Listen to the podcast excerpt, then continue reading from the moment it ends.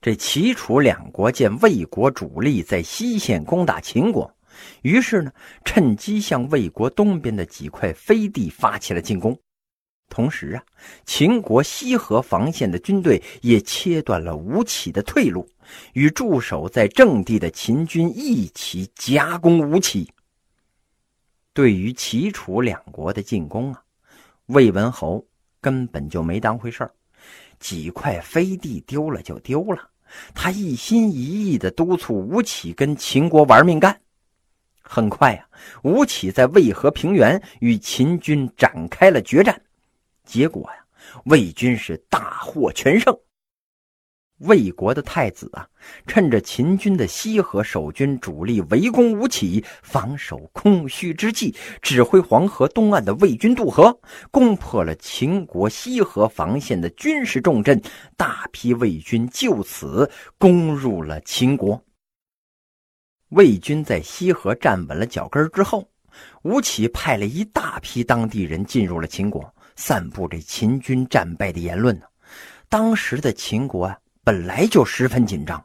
秦国国君赶紧命令国内一级警戒，严查来历不明之人。到了魏文侯三十八年，魏国完全占据了西河地区呀。吴起还向北夺取了一些少数民族的土地，把秦国压制在了洛水以西。这种情况呢？一直持续了八十年呢，当年彪悍的秦人一下与中原就失去了联系了。魏国独善关东之力，利用地理上的优势控制了秦国与中原的物流，所以呢，魏国是越来越富，秦国呢那是越来越穷啊。之后，魏国呀又多次打败了秦国。魏文侯啊，不拘一格使用人才。实现了魏国的国富兵强和领土扩张。除了这个李悝和吴起之外呀，魏国还有一位西门大官人，哎，也是难得一见的人才呀。西门大官人单名一个豹字，那也是法家的代表人物啊。当时啊，魏国为了遏制赵国向南发展，在河北设置了叶县。魏文侯让名声显赫的西门豹到叶县去做官这个西门豹到了叶县之后啊，一看当地民生凋敝，哎呀，老百姓那是苦不堪言呐，就召集地方上德高望重的人，哎，询问其中的缘由。有一位老人呢，就跟这西门豹说：“哎，俺们这个地方啊，苦就苦在给河伯娶媳妇儿。”哎呦，这这这河水年年泛滥呐，就是因为河伯想娶媳妇儿。哎呀，为了给他张罗婚事啊，俺们是呃民穷财尽呐。西门豹一听，有点晕呐。不是你你你说什么情况啊？给河伯娶媳妇儿，这这事儿有点意思啊啊！你你仔细说说我听听。俺们叶县地区呀，有三老。每年都向老百姓啊征收赋税、搜刮钱财，收了几百万呐。一问他们干什么使啊？啊，就说给河伯娶媳妇儿。不娶的话呀，河伯就会发大水，把大伙都给淹死啊。其实办这事儿啊，也就用个二三十万，剩下的他们都跟巫婆分了。到了给河伯娶媳妇儿的时候啊，哎呦，巫婆会挨家挨户的找漂亮小姑娘，找到之后啊，就说这姑娘合适做河伯的媳妇儿，然后就下聘礼就给娶走了，好吃好喝的伺候着。到了成亲那天呢，巫婆把姑娘收拾的漂漂亮亮的，用床铺枕席抬着到河边啊。就把他给扔到河里，漂个几十里之后啊，就沉了。实际上啊，就是给淹死了。所以在俺们这儿啊，但凡家里有漂亮姑娘的人家呀，都带着女儿逃得远远的。俺们城里那是越来越空，越来越穷，而且姑娘 都越来越丑了。西门豹听完了来龙去脉之后啊，非常的认真呢。嗯，这可太有意思了啊！等一下河伯娶媳妇儿的时候啊，哎，我也去瞧瞧热闹。这一天呢，很快就到了。西门豹来到了河边，与三老官员、富商和地方的乡亲们聚会。大巫婆七十多岁了，身后跟着十来个女弟子。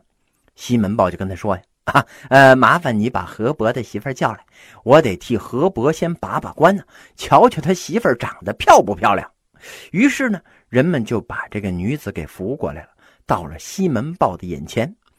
这西门豹看了看这姑娘。对在场的所有人说呀，嗯，这个姑娘不漂亮，河伯肯定不喜欢。哎呀，这可这这可怎么办呢？啊，哎哎，要不 大巫婆呀，麻烦你到河里跟河伯禀报一下，说我们啊要换一个漂亮的女子，得迟几天再送过去，怎么样啊？没等大巫婆回过神来，这西门豹啊。就叫差役们把他给扛起来了，往河里边一扔。过了一会儿啊，这西门豹说：“哎呀，这这巫婆为啥还不回来呀？”大伙心想啊，哼，那回得来吗？这巫婆都沉了呀。西门豹接着说呀：“嗯，那这样吧，啊，让他的女弟子们去催催吧。啊，咱们这么多人等着啊，快去。”这话音刚落。西门豹的手下就把大巫婆的一个弟子扔到河里去了。过了一会儿啊，这个弟子也没回来。于是这西门豹又下令了：“哎，再去个人催催呀！”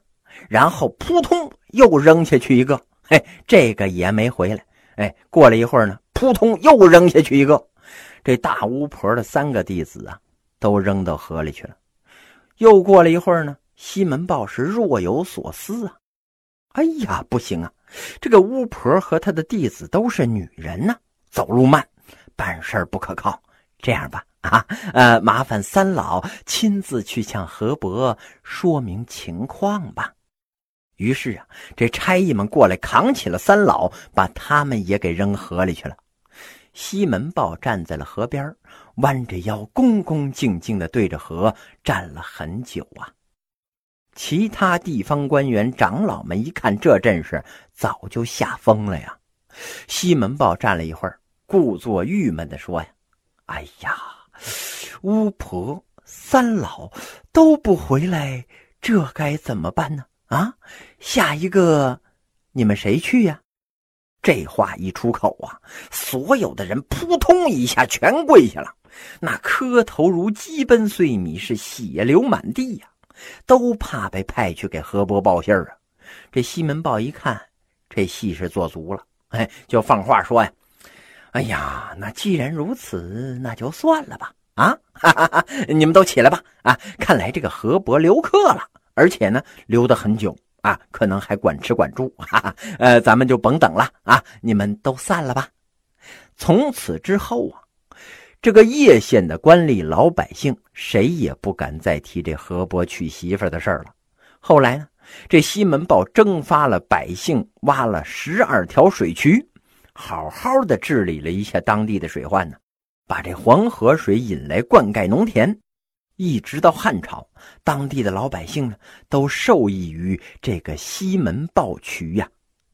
魏文侯善用人才。是魏国在战国初期强盛一时啊，后来这个魏国呀，又来了一位军事奇才，在他的帮助之下，这魏国打了好几次大胜仗，把其他诸侯吓得可是不轻。但是成也萧何，败也萧何呀。